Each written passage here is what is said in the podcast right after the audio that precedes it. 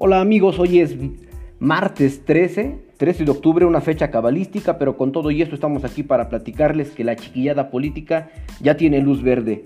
Y es que los mini partidos locales tendrán una nueva oportunidad para medrar con el presupuesto, obviamente vía las prerrogativas. Se lo comento porque este lunes el Instituto Tlaxcalteca de Elecciones ya validó la cantidad de militantes con los que cuentan los partidos Alianza Ciudadana, Socialista, Nueva Alianza de Tlaxcala y Encuentro Social de Tlaxcala. Hago paréntesis en estos dos. ¿Por qué digo Nueva Alianza y Encuentro Social de Tlaxcala? Bueno, porque perdieron su registro nacional, pero en Tlaxcala van a seguir mamando del erario. En el caso de los dos primeros, padecen, padecen de un muy claro proceso de decadencia luego de haber vivido obviamente mejores momentos. Y ahora mismo se encuentran sin representación en el Congreso local, cuando en otras legislaturas no solamente tuvieron representación, sino hasta presumieron contar con grupos parlamentarios. Las singulares elecciones en Tlaxcala llevaron a un paso de la desaparición al PAC y al PS, y estos últimos años han vivido la época de las vacas flacas con militancias muy reducidas. 8.140 en el caso del PAC y 4.952 afiliados que apenas, apenas forman la representación de la franquicia electoral fundada por la indefendible Rosalía Peredo, quien partió al Partido del Trabajo y se llevó una parte mínima, pero finalmente una parte de simpatizantes en aquel momento. Las marcas locales de los extintos Nueva Alianza y Encuentro Social presentan cifras más o menos parecidas de ciudadanos registrados como militantes, 3.446 y 4.924 de manera respectiva. Yo le preguntaría aquí a usted, ¿Es o no negocio tener un partido político? Para mí es muy claro que sí. Sin duda que sí lo es.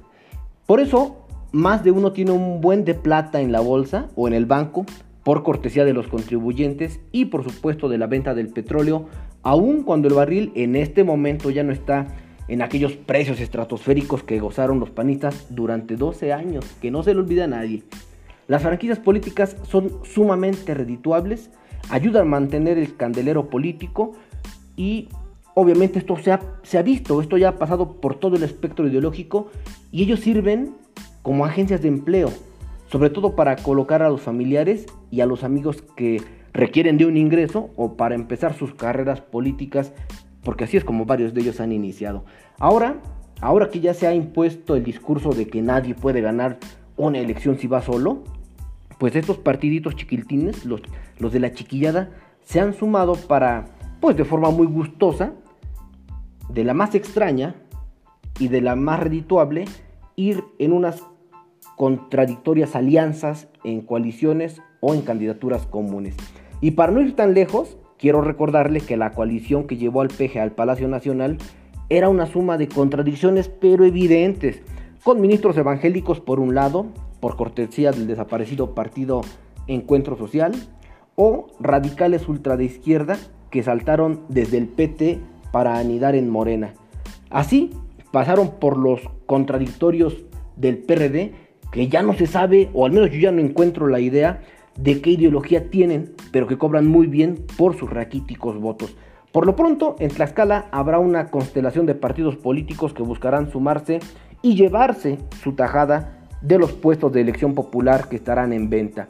Eso sin importar si acabarán desapareciendo sus respectivos partidos políticos. Lo que importa finalmente, lo único esencial, lo más importante es llegar al hueso y masticarlo durante tres o seis años.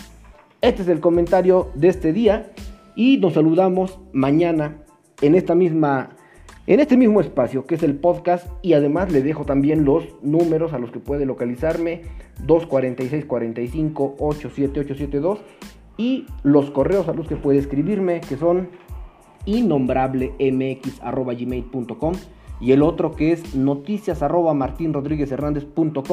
son las 18 horas con 46 minutos. Excelente pero excelente tarde